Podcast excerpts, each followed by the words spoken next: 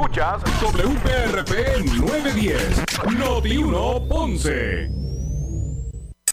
Uno Radio Group, Noti 1630 ni ninguno de sus auspiciadores se solidariza necesariamente con las expresiones del programa que escucharán a continuación.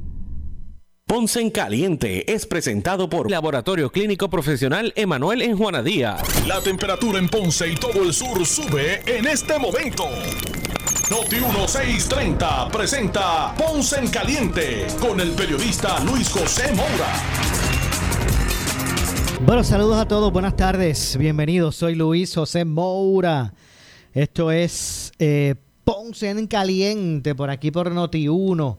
Usted me escucha de lunes a viernes a las 6 de la tarde, de 6 a 7, analizando los temas de interés general en Puerto Rico, siempre relacionando los mismos con nuestra región. Así que bienvenidos todos a este espacio de Ponce en Caliente, por aquí por Noti 1, a través del 910 AM de Noti 1. Usted también puede escuchar nuestra programación a través de la frecuencia radial FM. Eh,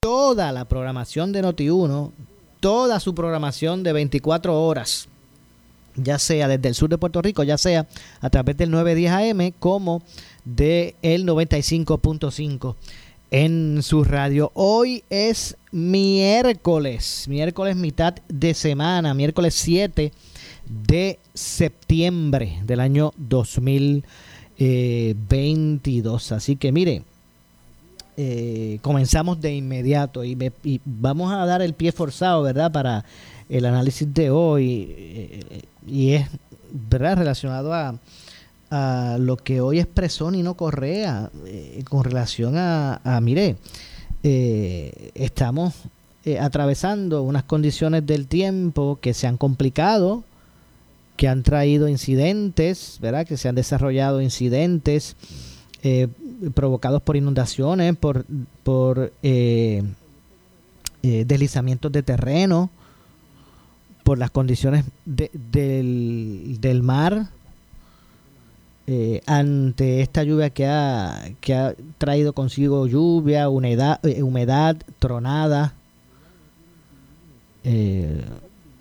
relámpagos y que pues sean las autoridades eh, de, de, atención a las emergencias pues han tenido que atender incidentes en los pasados días relacionados a, a esto. Y, hoy pues ponía en perspectiva Nino Correa eh, el que bueno que la gente también tiene que poner la gente tiene que poner de su parte. Si se está hablando de que hay un mal tiempo que no se recomienda que la gente esté en la calle o que o que eh, visite lo, los ríos porque eh, el tiempo y toda esa lluvia que ha estado cayendo en la, en la cordillera eh, pues eh, es propenso a que en, en, cualquier momento pues se desarrollen crecidas de ríos les recomiendan a la gente pues que no no es el momento de realizar la, este, actividades allí en esas en, los ríos. Lo mismo dicen de en las zonas inundables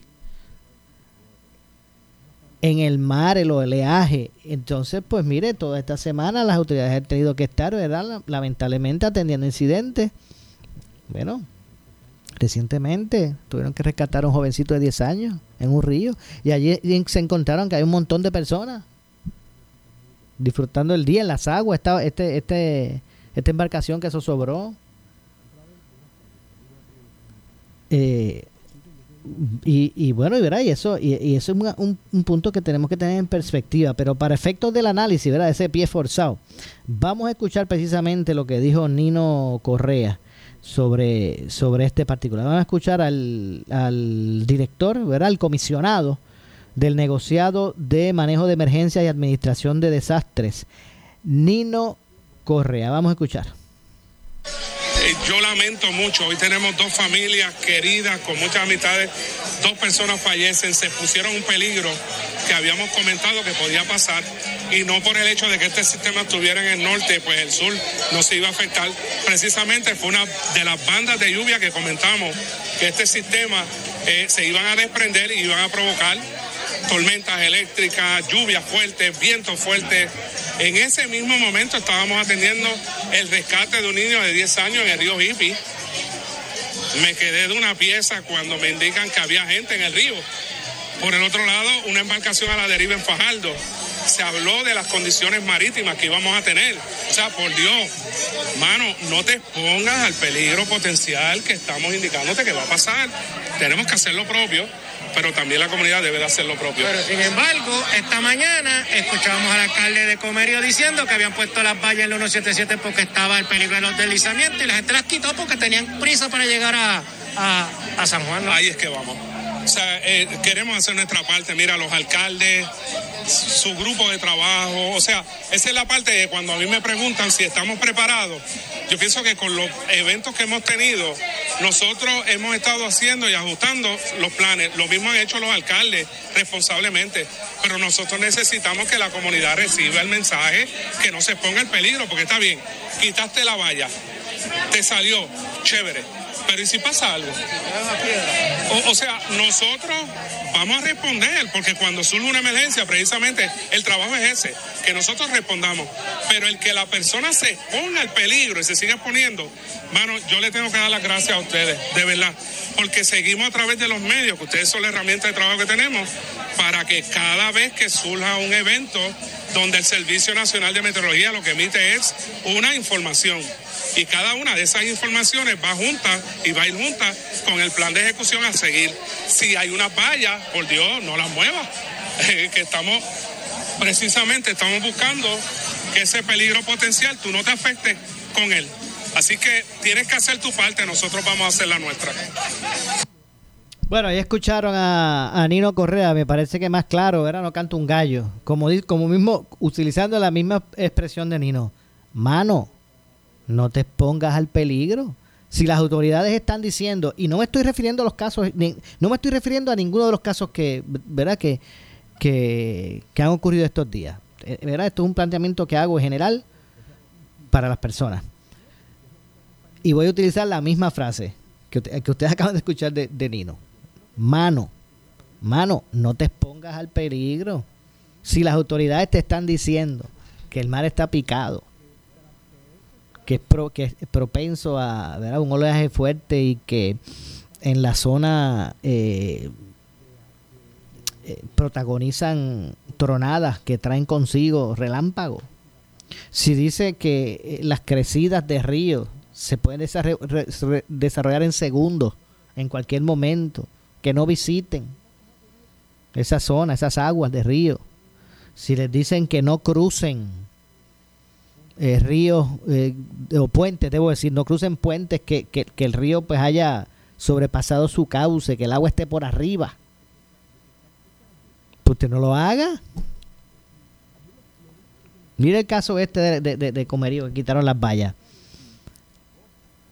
Todo un área de una carretera que por lo mucho que, que llovió y los conocedores de la zona en cualquier momento esperaban un, un deslizamiento que, que eh, irrumpiera en la, en la carretera y pusieron unas vallas para que la gente no pasara esos tramos peligrosos, propensos en cualquier momento a deslizamiento. O sea, ¿qué hizo, hizo la gente? Sacó las vallas y por ahí mismo siguieron. Las sacaron. Entonces vienen y ocurre un accidente. Se, da, se, se, viene el, el, ¿verdad? Eh, el, el deslizamiento afecta el flujo vehicular y entonces sale la lancha o el muchacho o la persona a retar la sola porque es surfista y con el mar, como el mar está picado las olas están grandísimas. Se pierde, se desaparece, el mar se lo lleva. Los familiares, imagínense entonces, por lo mal, por, por, por, por lo, ¿verdad? Por, el momento donde ocurren las cosas, entonces se exponen a personal de, rescate a, exponer su vida teniendo que teniendo que salir en esas condiciones porque la persona que toma la determinación de retar la naturaleza tiene que también consigo tiene que saber consigo que no solamente está poniendo en peligro su propia vida sino la de muchos más porque entonces tienen que salir en esos momentos rescatistas a buscarle. Pero ¿qué pasa si entonces el gobierno dice, no, no, vamos a hacer algo, hay que, vamos tenemos que esperar hasta por la mañana, hasta que eh, eh, aclare, porque es que el mal, o la condición está tan peligrosa que no podemos exponer al personal. Entonces la gente dice, ah, la gente dice, ay, bien, pero que, este, bendito sea Dios, porque como no son familiares de ellos, entonces son malos. Pues la verdad es que, es un asunto que, o sea, que también hay que poner de, la parte. Mire, estamos, estamos en época pico. Eh, aquí en Puerto Rico sabemos, aquí en Puerto Rico sabemos que estos sistemas de lluvia no tienen que tener la categoría de huracán para traer desgracias. O sea, que hemos vivido incidentes con fenómenos de lluvia que no están ni clasificados, que no son ni, ni, vaguadas, ni, ni ondas tropicales, mucho menos huracanes, que han traído en poco tiempo mucha lluvia y han provocado desgracias, muerte. Yo no quiero recordarme de aquel, la gente de aquí del sur, de Ponce, yo no quiero recordar aquel Día de Reyes. Si sabemos que no tiene que ser un huracán organizado. han, habido eh, eh, sistemas por ahí de lluvia sin organizarse que han traído tanta agua y tanta desgracia. Bueno, piense usted ahora mismo que en lo que va de temporada de huracanes no ha venido, todavía no, no ¿verdad? Adiós, gracias todavía no ha pasado cerquita de nosotros, ¿verdad? Ninguno de, los, de las proyecciones que se habían hecho. Esto mismo que estamos viviendo ahora, eh, eh, viendo ahora, esta lluvia que, nos está afectando en estos pasados días, no es por un sistema organizado porque él pasó por allá lejísimo. Lo que pasa es que al pasar deja una estela, un remanente, ¿verdad? Una cola de, de, de actividad que se iba desprendiendo que no tienen categoría de estar organizados, no es que sean, no es que sean nada organizados y mire la lluvia que ha traído. Pregúntele a la gente de la cordillera central, del centro, pueblos del centro de la isla. Pregúntele a la gente de allá, del norte, del noreste, del área metropolitana, lo mucho que ha llovido. Que ahora mismo, con, con que llueva constante una hora, Eh, se está propenso a, inundaciones por los, y deslizamientos por lo saturado del terreno. Si cada día que pasa, primero cayeron 4 pulgadas, después 3, ayer 2. Pues de eso es lo que estamos hablando. Mire, y es que a mi, a mi, mi memoria se traslada inmediatamente a un evento que viví por ahí para el 98, ¿eh? cuando, cuando el, el huracán Georges, trabajando en para el 1170, que en aquel momento, bueno, que hasta, hace muy poco, ¿verdad? Pertenecía a unos radio group, antes de pasar a, a la iglesia episcopal, a Episcopal Media Group. Yo recuerdo trabajar aquí. Recuerdo que José Rivera Renta era el director de, de noticias. En aquel momento, a través del 1170 se hacían programas de corte noticioso que que dirigía Rivera Renta. Y se había establecido aquello de todavía Radio Leo no pertenecía pertenecía a unos radios pero sí había un acuerdo de colaboración con unos radios entre unos radios y lo que se llamaba la Ponce Broadcasting y, aquí había establecido lo que le llamaban Noti Uno Sur. Aquí habían unos periodistas excelentes dirigidos por Rivera Renta como Luis Ángel Torres, en paz descanse. Juanadino, ¿verdad? Juanadía era Luis Ángel. Que en paz descanse Luis Ángel, Luis Torres. El más veterano, ¿verdad? El más veterano. Que mucho aprendimos de Luis Ángel Torres. Que mucho aprendimos de él. Yo personalmente no le perdía, y, y, ¿verdad? y cándidamente lo digo, yo no le perdía pie ni pisada. Yo me iba detrás de Luis Ángel a escuchar todo lo que decía, a mirar todo lo que hacía y como una esponja, ¿verdad? Buscar absorber. esa piensa de Luis Ángel Torres. También estaba como parte de ese equipo Ángel Miguel Rivera, de Yauco, Puerto Rico. Ángel Miguel de Yauco de Guayanía, yo creo que es de Yauco, de Yauco, sí. Ángel Miguel. Estaba también en aquel momento la compañera Glory López. ¿Las recuerdan? ¿Los recuerdan? Glory López. Y entonces a ese grupo de veteranos, jóvenes, el más mayorcito era Luis Ángel. Pues entró en aquel momento a través de los programas de vanguardia. Pues entró el Benjamín, muchachito ahí que José Rivera Renta le dio el break, que llegó a la estación para hacer programas y cápsulas deportivas. Y cuando arrancó la huelga de la telefónica, que se necesitaba gente para cubrir los acontecimientos, ¿verdad? Pues le dijeron, está chévere, vete los deportes, de, mañana en adelante vas a coger el micrófono, te vas con un técnico y me, me, me, reportas desde allá de la telefónica. Y al acabarse la huelga de la telefónica le dijeron, quédate con la plaza de reportero. Pues a ese grupo que les dije, de esos excelentes profesionales, Luis Ángel Torres, Ángel Miguel Rivera, Glory López, se unió, se unió el Benjamín, muchachito, ¿verdad? Que, que hizo el, crossover de, los deportes a las noticias y que se llamaba y que se llama Luis José Moura. Pues recuerdo Moura Piñeiro, saludos a Guillo. Eh, y recuerdo que para Georges en el 98 eh, y como, como parte de la cobertura que hicimos, a mí se me envió con un, con un técnico, ¿verdad? Antes, antes uno salía eh, con un técnico que, que eh, ¿verdad? montaba un Marty y uno transmitía, ¿verdad? Hacia la emisora, desde cualquier lugar. Uno iba, bajaba, se bajaba el Marty, se ponía, se, se, se conectaba y ya, ¿verdad? Había entrado la tarde, ya las autoridades habían dado el ultimátum de que la gente permaneciera en sus hogares, porque no es que era inminente. El efecto del huracán George es que ya estaba pasando. No es que era inminente, es que ya estaba ocurriendo. Y recuerdo que me enviaron para la guancha ya con el técnico a, reportar allí porque la magnitud del evento, ¿verdad? De, de Georges, pues eso allí era, bueno, esas olas allí en la, esos rompían como si eso fuese olas gigantes porque el mar estaba bien picado. De hecho, al punto que el oleaje, al romper en, la arena, ¿verdad? En la orilla, expulsaba hacia la arena peces.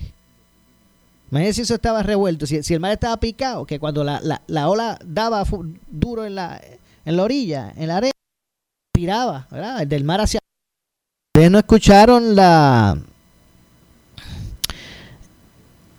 la, ¿verdad? Lo, lo, lo, que expresaron las autoridades, que la gente tenía, no podía, no, no, estuviera en las calles, estuviera en su residencia, estamos en pleno momento de emergencia y la gente no, ahí faranduleando.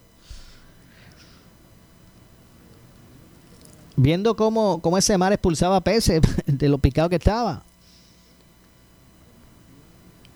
Pasaba una emergencia. Entonces, en ese momento de peligro tenían que salir rescatistas sea, exponer su vida también por la irresponsabilidad de mucha gente. Y, me vine a memoria porque viví, yo, yo escuchaba hoy a, Nino expresar e, lo que expresó y es que yo me, en el momento de Georges y esa guancha llena de gente. Y las autoridades, miren, váyanse a su hogar, no es momento de estar en la calle. Y la gente allí viendo como aquel mar estaba picado, aquellas olas gigantes. Dos o tres osaron tirarse con sus tablas al mar, aprovechar la magnitud de las olas. Y yo decía, wow, esto es increíble. Acto seguido, recuerdo la orden aquella de José Rivera Renta de que eh, tienen que regresar acá a la emisora. Ya, ya no era momento ni para los periodistas, reporteros, ni, ni, ni, personal de comunicaciones, ya no era, ya no era seguro estar afuera. Recuerdo cuando José nos exigió a todo el, mundo para la estación. No quiero a nadie en la calle en este momento. Y en ese tramo cortito, el que es de Ponce, ¿sabe? El tramo corto que hay entre lo que es la Guancha, por la Santiago de los Caballeros, hacia el área de, de Vía del Carmen. eh, por ahí por está el departamento, del trabajo, donde estamos aquí, en la emisora, que es un tramo corto, pues de ahí, de, la guancha de la emisora, por esa Santiago de los Caballeros, mira, que aquel vehículo donde nos trasladamos, trasladábamos nosotros, eso se movía de lado a lado como si lo estuvieran jamaqueando. Así que eh, es un punto que me parece que hay que entrar en, en reflexión. Mire, hay que cooperar también. Si las autoridades dicen hay peligro, quédense en su casa, pues hágalo. Si dicen que el mar está picado, pues no lo rete.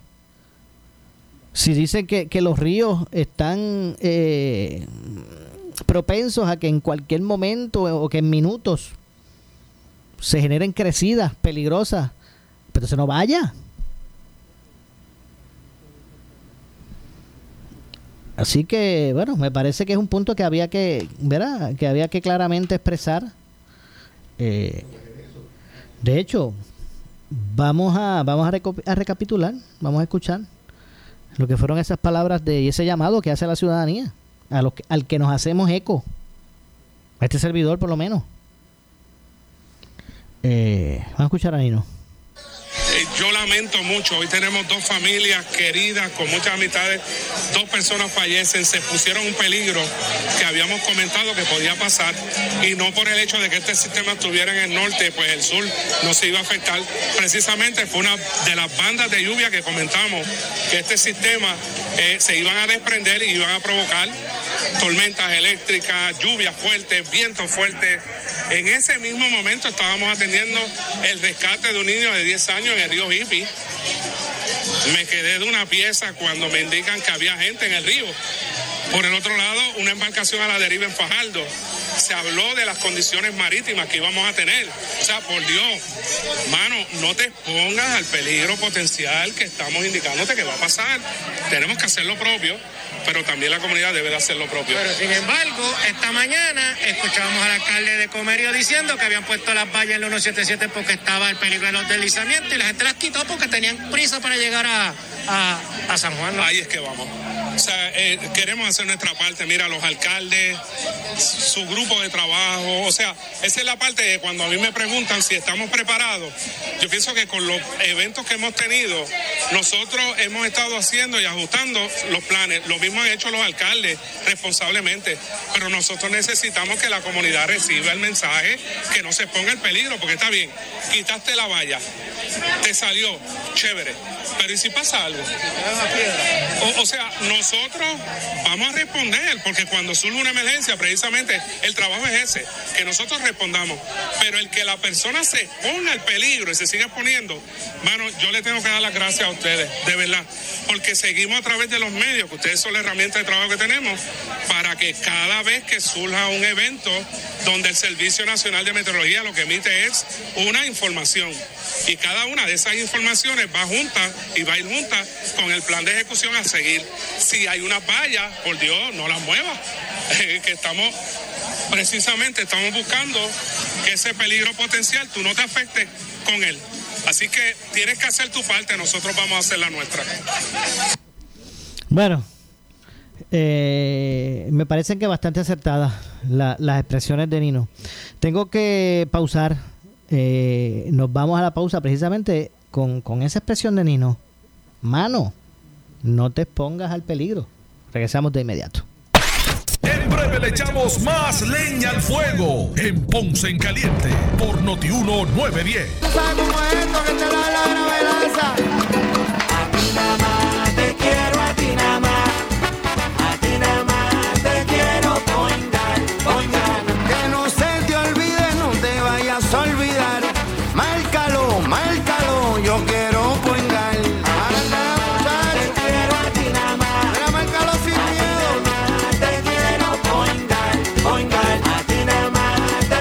Quiero point guard. Llega a Noti1 un concepto más de pueblo de todo el sur y centro de Puerto Rico, con información de los pueblos, sus costumbres y tradiciones, anécdotas, fechas importantes, entrevistas con alcaldes, historiadores y más. En De aquí para el pueblo, todos los sábados de 3 pm a 4 pm por Noti1 910, con la animación de Michael Martínez El Bori, con su fogosidad y eficacia. De aquí para el pueblo, aflorando lo mejor de tu pueblo te va a gustar. De la vida con tu Toyota nuevo, pero que sea de Furiel, porque Furiel te trata bien. Garantía y servicio de primera tiene él. El mejor trato y negocio, sin duda tiene Furiel.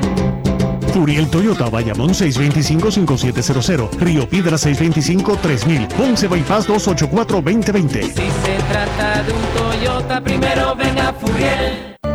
El hipotiroidismo puede tener muchas caras. El cansancio la falta de energía, cambios emocionales y la dificultad para concentrarte. Tu piel luce diferente y estás perdiendo cabello o aumentas de peso sin razón alguna. Podría ser hipotiroidismo, lo que hace que tu metabolismo se ponga lento y afecta el funcionamiento de tu cuerpo. Habla con tu médico hoy. Pregúntale por la prueba de TSH y presenta tu mejor cara. Auspicia Abvi. Este es mi hospital y el de todos los niños de Puerto Rico. A veces también es mi casa. Con tu donativo de 10 dólares al mes contribuyes a que nuestros niños pacientes de cáncer reciban el mejor tratamiento aquí en la isla, cerca de su familia y de su hogar, sin importar sus recursos económicos. Tu donativo se queda 100% en Puerto Rico. Conviértete en un capitán de nuestros niños. Entra a fundacioncap.org y haz tu donativo hoy. Somos Noti 1630. Noti 1630. Primera fiscalizando. En breve le echamos más leña al fuego en Ponce en Caliente por Noti 910 por su calidad de servicio, por su conveniente horario. Así es el Laboratorio Clínico Profesional Emanuel, siempre brindándote un servicio de excelencia con tecnología precisa y avanzada para un resultado confiable. Un laboratorio completo. Y los resultados los recibo rápido y hasta por email. Con servicio a industrias y también a domicilio. Haz de Laboratorio Clínico Profesional Emanuel tu laboratorio de confianza. Ese es el mío. Y el mío también. En Juana Díaz, llámenos al 260-5504 o al 580-0080. El área sur está que quema. Continuamos con Luis José Moura y Ponce en Caliente por el 910 de tu radio.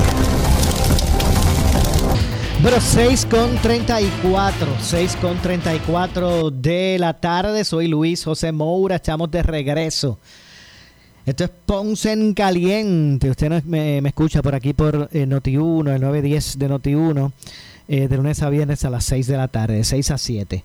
Eh, a través de la frecuencia radial AM 910 AM y también a través de la frecuencia radial FM por el 95.5 de su radio FM. Bueno, hoy el, el, gobernador pidió que no se distraigan pidiendo la renuncia de Fermín Fontanés quien es el director ejecutivo de la Autoridad de Alianzas Público-Privadas, Pedro Pierluisi pidió, ¿verdad?, que no se distraigan con esos pedidos de renuncia. Eh, así que vamos a escuchar parte de lo que expresó sobre esto Pierluisi, de hecho, sobre si está complacido con la labor de Fontanés. Eh, el gobernador contestó que, ¿verdad?, que no es cuestión de estar complacido, él tiene una responsabilidad muy grande de hecho, a preguntas de si está satisfecho con la negociación que culminó con el contrato de Luma Energy, pero también pues se expresó, vamos a escuchar, ¿verdad? Como pie forzado para el análisis ese, esas expresiones del, gobernador. el momento usted está satisfecho con lo que se negoció con Luma? Pregunta me la han hecho en muchas ocasiones y la contestación es la misma. Eh, realmente cuando hay, existe un contrato y ese contrato pues eh, hay que cumplirlo. Lo tiene que cumplir Luma y lo tiene que cumplir el gobierno. Ambas partes tienen que cumplir. Eh, tenemos que estar fiscalizando a Luma todos. ¿Pero usted cree que es un buen contrato? Bueno, es parte de una transformación que requirió la ley de transformación energética. Eso fue objeto de un proceso competitivo había otro postor que quería que hubiera un aumento en la tarifa y por eso en gran medida se descartó. Eh, ahora lo que hay que hacer es fiscalizar el cumplimiento con el contrato y eso es lo que todos tienen que hacer. En cuanto a destituciones, eso son distracciones, yo no me voy a distraer. Yo lo que quiero es que todas, eh, lo que, mi contestación es que no nos distraigamos. Eh, lo importante es que todos fiscalicen. Cuando digo todos, es todos. El negociado de energía, la, la autoridad de alianza público-privada, la, la propia fortaleza, eh, autoridad de energía eléctrica, los alcaldes y alcaldesas, todos tenemos que fiscalizar y lo estamos haciendo. Por eso quiere decir que usted está, eso quiere decir que usted está complacido con el trabajo de Fontanés.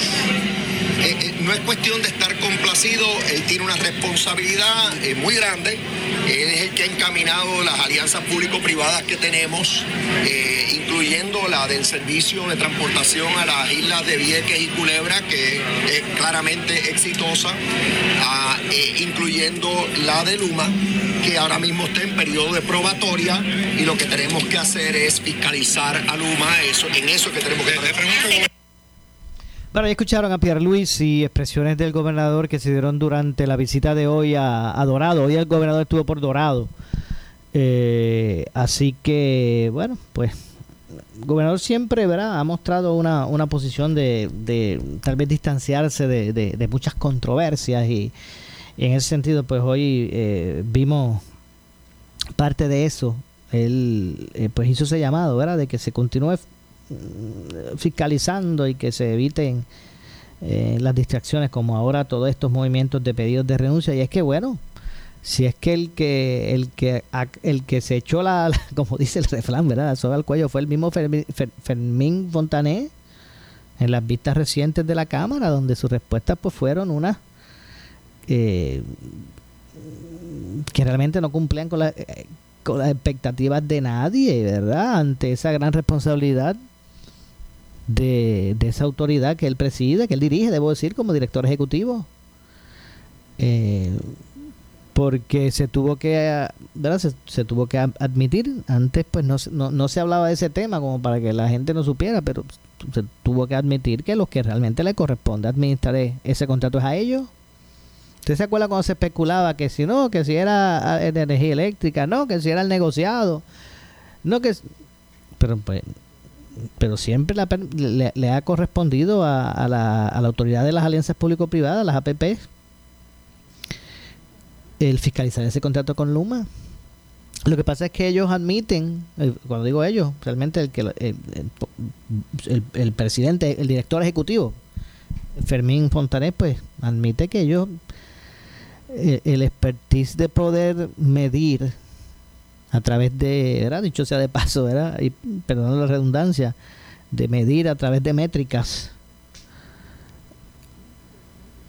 la, la, la, la, efectividad o no de, de, gerenciar, es, eh, gerenciar el, el contrato, pues no la tienen ellos, eso lo aceptó Fermín Fontané. Por eso es que eso recae, esa parte recae en el negociado de energía, que aparte regula. Bueno, nosotros escuchamos recientemente al propio negociado de- decir que expresar de que Luma estaba en incumplimiento de unas, métric- de unas métricas y específicamente dijeron cuáles eran. Que fue como ellos dispararse un, ¿verdad? darse un tiro en el, en el pie porque porque ellos dijeron, ellos cuestionaron, de hecho lo hicieron después que el gobernador habló, porque antes se habían quedado callados. Cuando el gobernador dijo que estaba insatisfecho con el desempeño de Luma, ellos rápido salieron a decir, mire, yo tengo aquí unas métricas que nosotros administramos a Luma y no han cumplido ninguna. Ellos dijeron que no cumplió, que Luma incumplía eh, o que fallaba métricas porque eh, hoy en día son más los apagones que se dan, ¿verdad? Que, que los que se establecen en las métricas. Porque obviamente si en algún momento habrá un apagón, ¿verdad? Eso no es que se esté exento, pero el asunto es que proliferan. Que, las métricas dicen, bueno, pues son aceptables hasta tanto al año, pero duplican y triplican. Esos apagones ahora bajo Luma se duplican, se triplican, y eso lo cuestionó el negociado de energía. También expresaron que, se, que Luma incumplía en términos de la métrica relacionado a, lo- a la duración de los mismos, de los apagones. Ahora el apagón, los apagones duran más tiempo que antes. Digo, estoy hablando de acuerdo a lo que estableció hizo público. Ustedes lo escucharon por aquí por Noti1. Cuando expresó eso el negociado de energía. Que ahora era más, más largo. De- Ahora se tardaba más en. Se, se- tarda más en llegar la luz. Cuando se la llevan. Y también, que es la, la más curiosa, que me parece que es que estuvo el, el, el, el- asunto, ¿verdad? Cuando el, nego- el propio negociado de, de, de fallar en términos de, la de las métricas relacionados a, al- a, los precios, al precio, debo decir, del kilovatio hora, que es el que le venden a usted, o cómo se- en al precio que se lo venden a usted.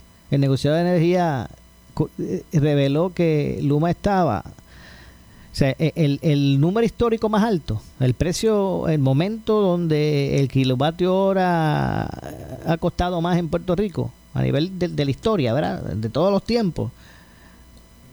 El, ese, ese costo del kilovatio, del, del kilovatio hora, ahora con Luma, está tres chavos, tres centavos más alto que el precio más alto que se ha, que se ha registrado en la historia. Si el, si el precio más alto, y este número es un, ¿verdad? Es para, es para poner la perspectiva, para poner un ejemplo, si el, si la- si el, el momento donde más alto en Puerto Rico ha, estado el kilovatio, eh, el kilovatio hora, vamos a suponer que sean 55 centavos, ¿verdad? Por decir un número. Pues, pues Luma lo tiene a 53. Pero obviaron el hecho de que ellos mismos es el negociado de energía que aprueba. Sin, sin la aprobación del negociado de energía no se puede subir ni bajar tampoco el precio del kilovatio hora. Así que eso mismo que ellos están cuestionando, ellos lo aprobaron, ¿saben? Ellos aprobaron el que se fueran cada tres meses aumentando ese kilovatio hora al punto de, de- de- de lo caro que está en este momento. Aprobado por ellos mismos. Así que, ¿cómo es que dicen? Fueron por lana y salieron trasquilados. Pues de eso es lo que se trata todo esto, estas comedias de errores. Que ahora pues se están viendo con más claridad.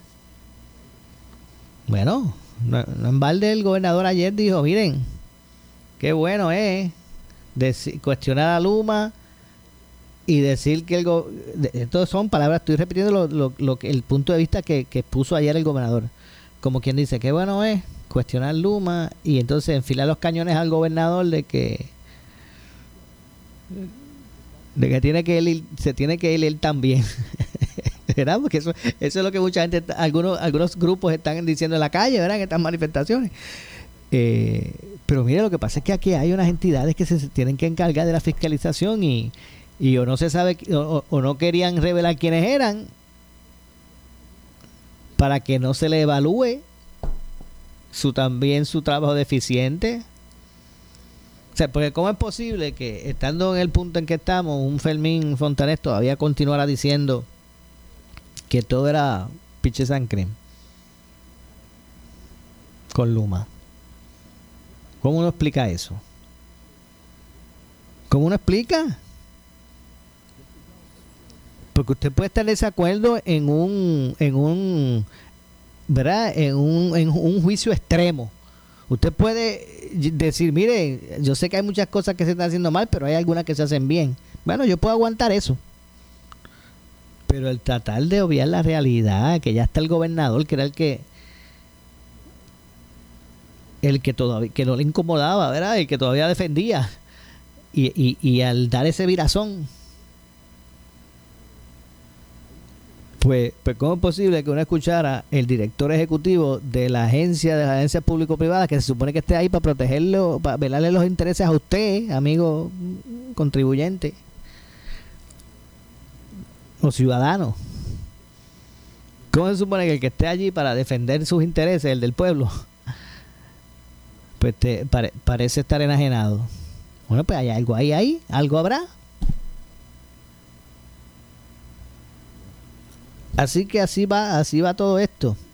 Eh, y vamos a ver entonces, ¿verdad? en, lo, que, nos depara el futuro. No quiero, ¿verdad?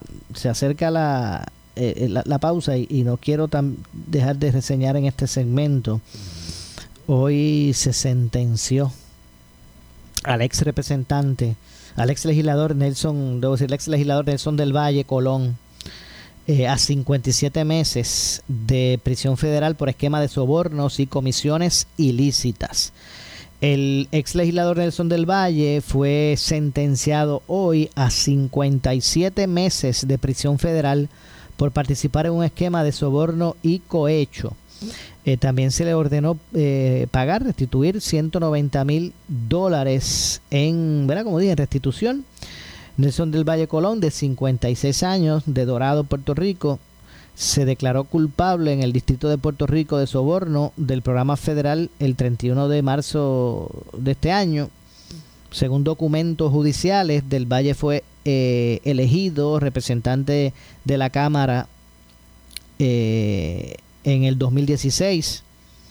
Posteriormente, ya siendo legislador, contrató a Mildred Estrada Rojas, de 55 años, y a su hija Nicole Santos Estrada, de 33, ambas de Bayamón, para trabajar en su oficina legislativa. y contrató a, esta señora y a su hija, la señora de, de 55 años, la hija de 33, para que trabajaran con él en su oficina.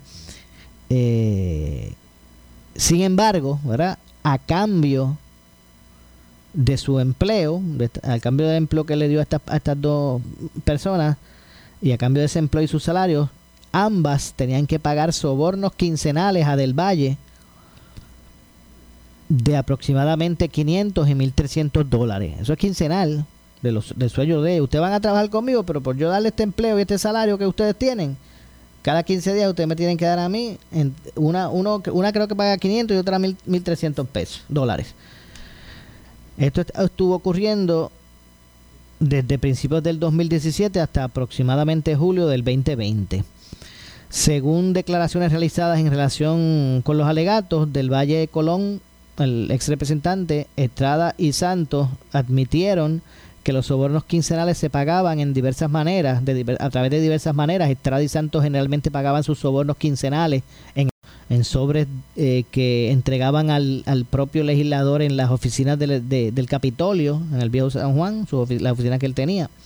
Estrada a veces pagó su soborno a Del Valle a través de ATH Móvil, también le enviaron su chavito. Eh, otra persona que trabajó para Del Valle Colón en su oficina legislativa también acordó pagar a Del Valle, así que no fueron ellas únicas.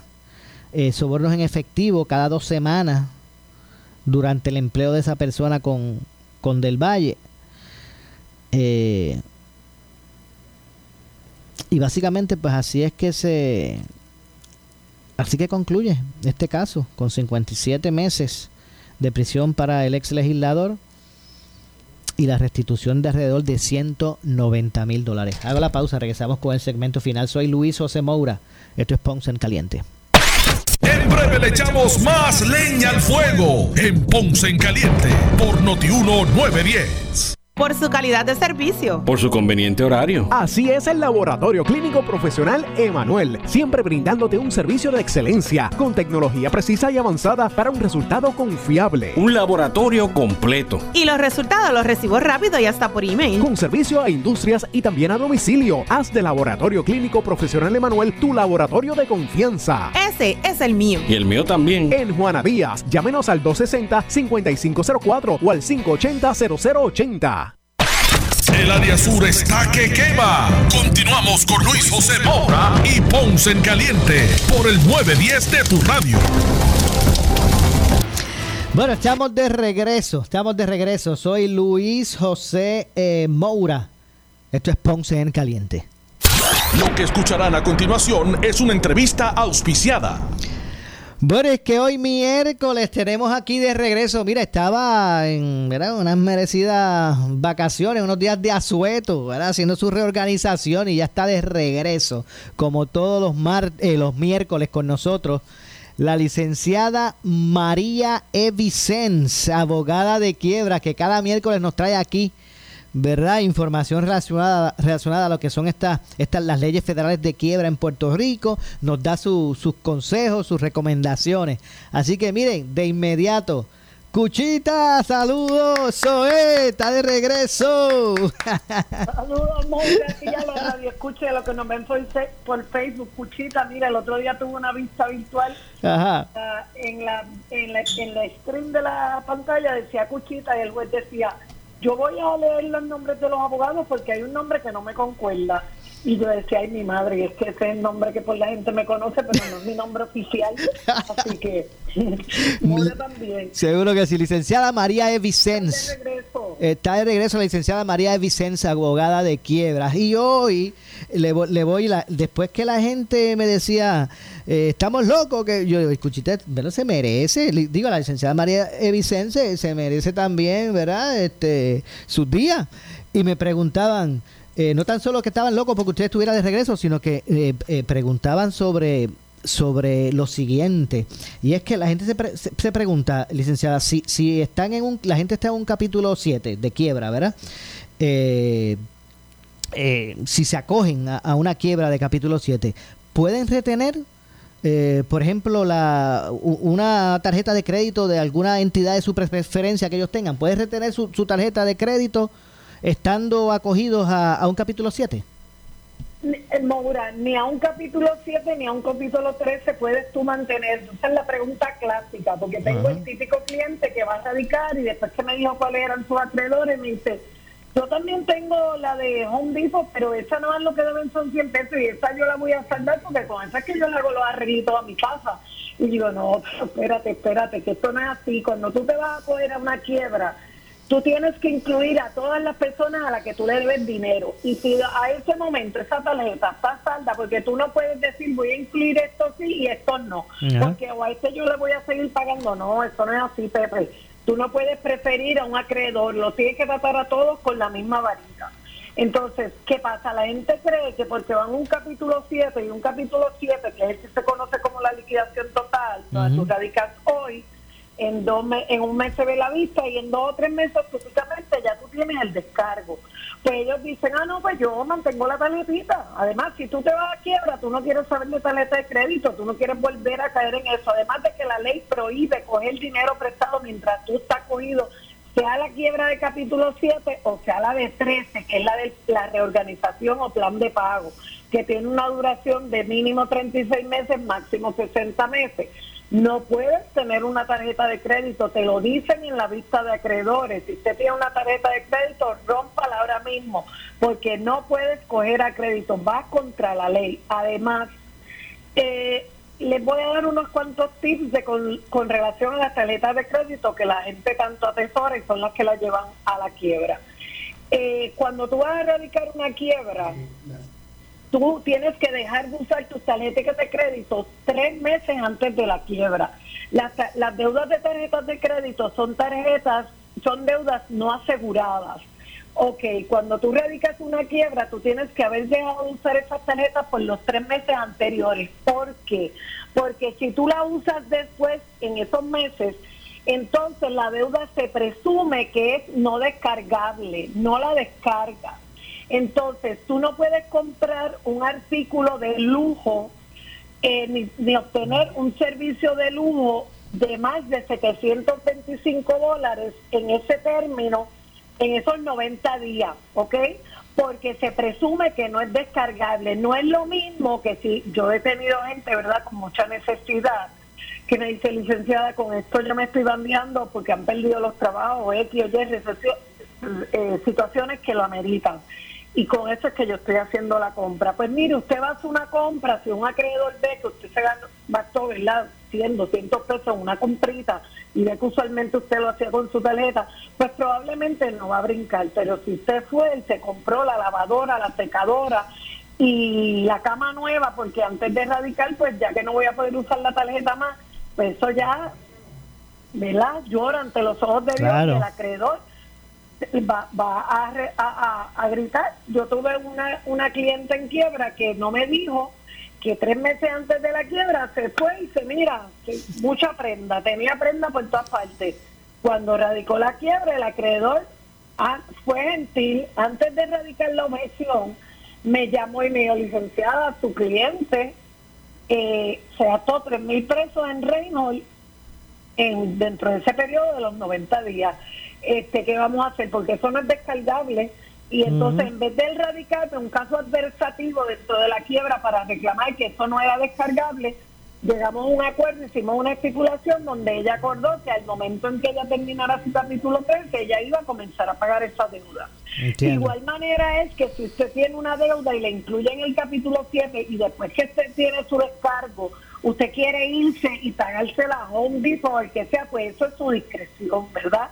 No, no, nadie lo obliga, pero si tú lo- usted lo quiere hacer, porque la tarjeta de crédito, el minuto que usted radica quiebra, las tarjetas de crédito saben que usted radicó quiebra y usted va a ir a usar y se la van a denegar.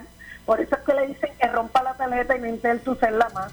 Definitivo. Distinto es que después que usted tiene el descargo, usted puede solicitar la tarjeta de crédito y se la dan. Yo he tenido gente en capítulo 13 que ha ido a Macy's y le ofrecen tarjeta de crédito y digo, no te atrevas porque vas a arruinar tu caso de quiebra. Y Ajá. hay otra orejita con relación a los gastos que se hacen previos a la quiebra. Si tú gastas, eh, si tú sabes los cash advance que tienen las tarjetas de crédito, que tú puedes ir con un cheque y te dan contra la tarjeta un dinero. Si tú haces un cash advance dentro de los 70 días antes de radical quiebra, también se presume que no es descargable. Y no es como el caso de la tarjeta regular, que es solamente si un artículo de lujo que se presume no descargable. Acá, no importa lo que es, si es de lujo o necesidad, no es descargable. Y la diferencia es que en el otro, tú le- el, el- el acreedor aquí tiene, el, el que tiene el peso de la prueba aquí es el deudor de probar Claro.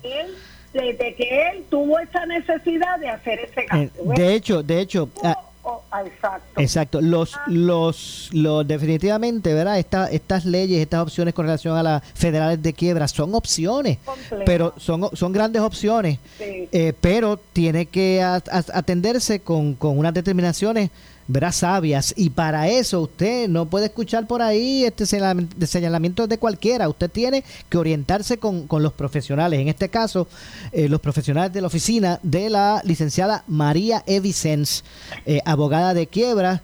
Usted puede comunicarse con la licenciada y su oficina a través de la línea telefónica 259-1999, 259-1999, repito, 259 eh, 1999.